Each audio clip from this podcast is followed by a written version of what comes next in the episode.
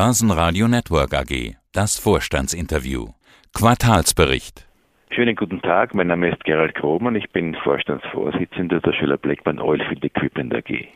Herr Grummann, wenn eine Aktie im Jahr 2022 über 50 Prozent zulegt, in diesem Jahr, dann liegt die Vermutung nahe, dass das Unternehmen irgendwas mit Energie zu tun hat, vielleicht sogar mit Öl, SBO, das ist natürlich das Thema Öl, Hochpräzisionsteile unter anderem für die Ölbohrindustrie. Herr Grohmann, nach den Unterinvestitionen der Vergangenheit und dementsprechenden Nachholbedarf, den Sie in den letzten Interviews benannt hatten, treten wir jetzt oder sind wir in einer Phase, wo bei Ölpreisen von deutlich über 90 Dollar die Kunden bei Ihnen vermutlich Schlange stehen, oder?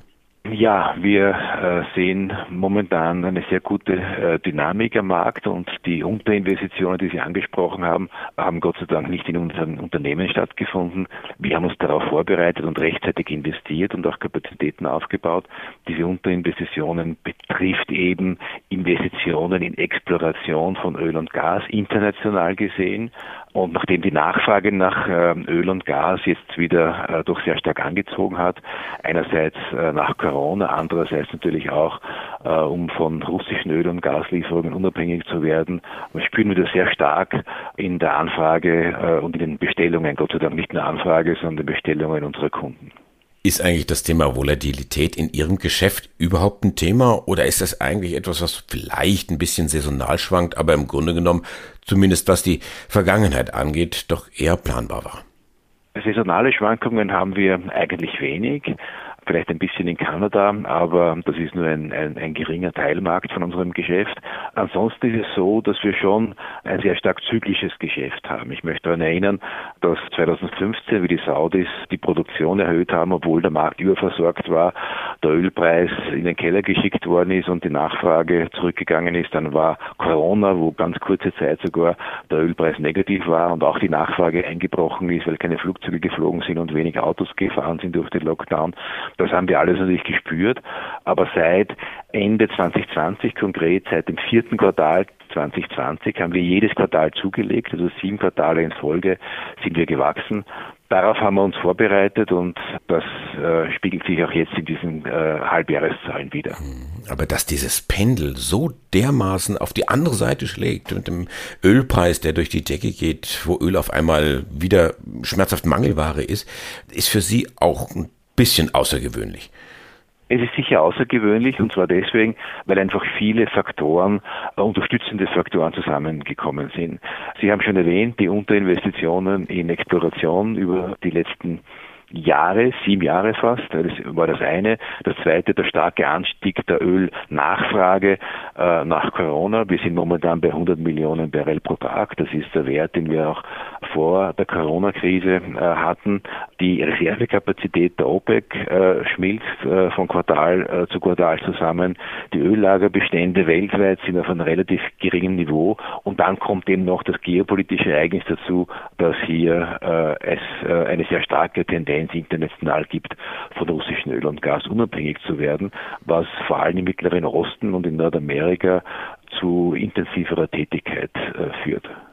Dann schauen wir uns jetzt die Zahlen an, sind äh, exzellente Zahlen. Der Auftragseingang verdoppelt, 271 Millionen. Umsatz gesteigert um zwei Drittel auf 223 Millionen. Ergebnis je nach Betrachtung mit oder ohne Steuern und Abschreibung Faktor 5 oder Faktor 8 höher. Was machen Sie jetzt? Heben Sie jetzt die Prognose an?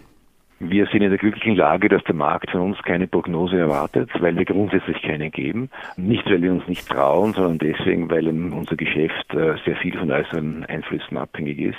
Aber grundsätzlich, und das kann ich schon sagen, haben wir einen sehr positiven Ausblick, nicht nur für das verbleibende Jahr 2022, auch wenn wir in 2023 hineinschauen, sieht es durchaus positiv aus. Wir sind in vielen Bereichen bereits ausgelastet und können äh, für das heutige Jahr keine Aufträge mehr annehmen. Unsere Kunden äh, bestellen dann eben fürs nächste Jahr. Also ein Teil des Auftragsbestandes reicht bereits in das Jahr 2023 hinein. Das klingt ja wirklich nach einem Luxusproblem. Wir können dieses Jahr gar keine Aufträge mehr annehmen. Das ist äh, die Situation, obwohl wir Kapazitäten äh, ausgebaut haben, gibt es doch hier bei einigen Produkten und einigen Bereichen die Situation, dass wir trotz Dreischichtbetrieb äh, hier bis zum Jahresende ausgelastet sind. Welche Probleme oder ergeben sich Probleme aus den nach wie vor gestörten Lieferketten, den Supply Chains? Für uns eigentlich sehr, sehr gering und durchaus äh, managebar. Unser wichtiges äh, Vormaterial, amagnetischer Stahl von Böhler, ist gesichert. Hier haben wir langfristige Lieferverträge und hier gibt es auch keine Anzeichen von Verzögerungen oder, oder Lieferengpässen. Es gibt natürlich da oder dort, äh, vielleicht im elektronischen Bereich, einmal ein kleines Problem, aber auch hier haben wir versucht, einfach rechtzeitig die Lagerbestände zu erhöhen, sodass wenn ein Lieferant äh, hier nicht ad hoc liefern kann, wir einfach auf äh, die erhöhten Lagerbestände zurückgreifen.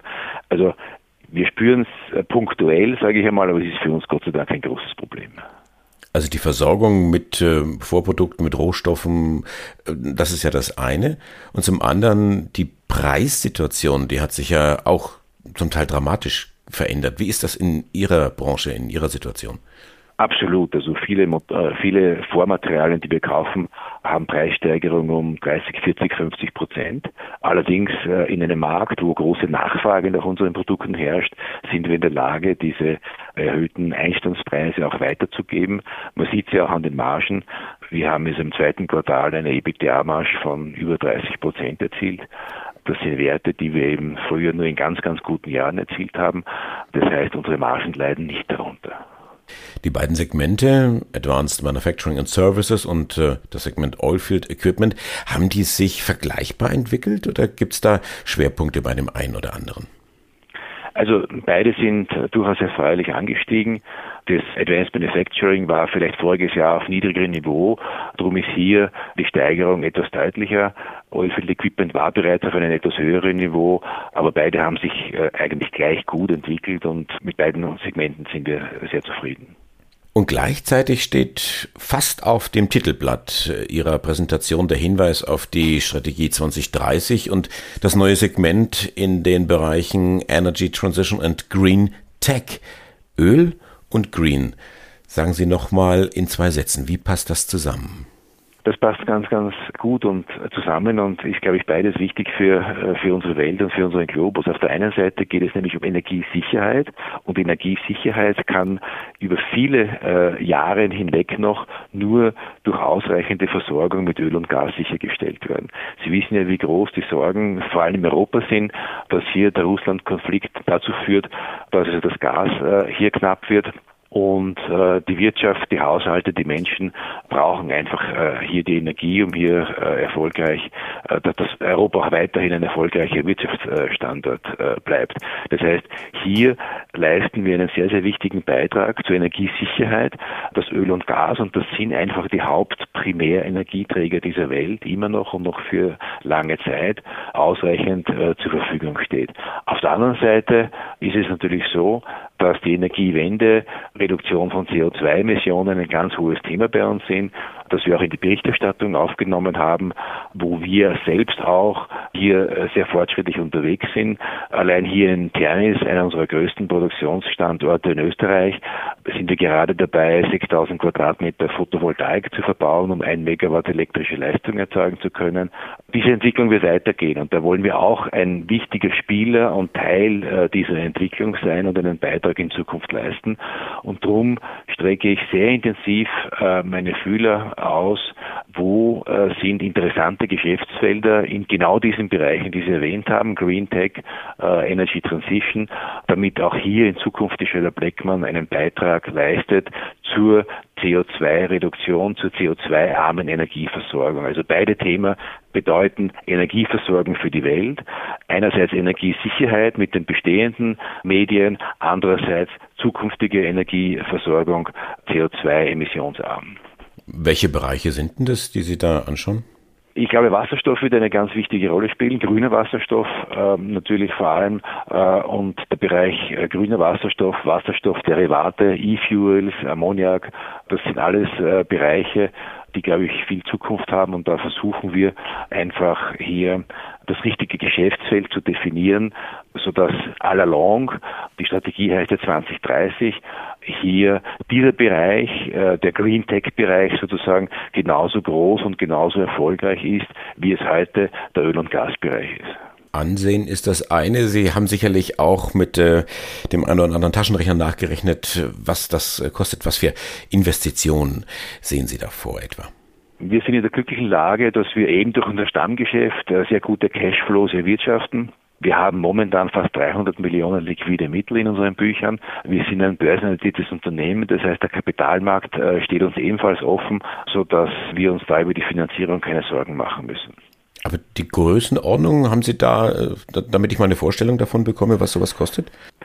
Ja, wir planen doch, äh, hier ein oder zwei Unternehmen zu kaufen, die in absehbarer Zeit rund 100 Millionen Umsatz generieren. All along äh, sollen dies, soll dieses Geschäftsfeld Green Tech natürlich genauso groß sein wie heute äh, unser Öl- und Gasgeschäft. Ja, es hängt natürlich von den äh, Markt-Multiples dann ab, was dafür zu bezahlen ist. Aber unter Verweis auf äh, eben unsere liquiden Mittel von rund 300 Millionen, der Kapitalmarkt, der uns offen steht, sollte das gut finanzierbar sein.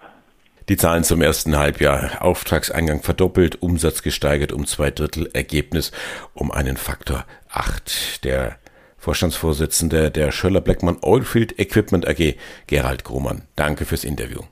Ich danke ebenfalls. Börsenradio Network AG. Das Vorstandsinterview. Hat Ihnen dieser Podcast der Wiener Börse gefallen? Dann lassen Sie es uns doch wissen und bewerten Sie unseren Podcast mit vollen fünf Sternen. Vielen Dank und bis zum nächsten Podcast. Alles rund um Börse.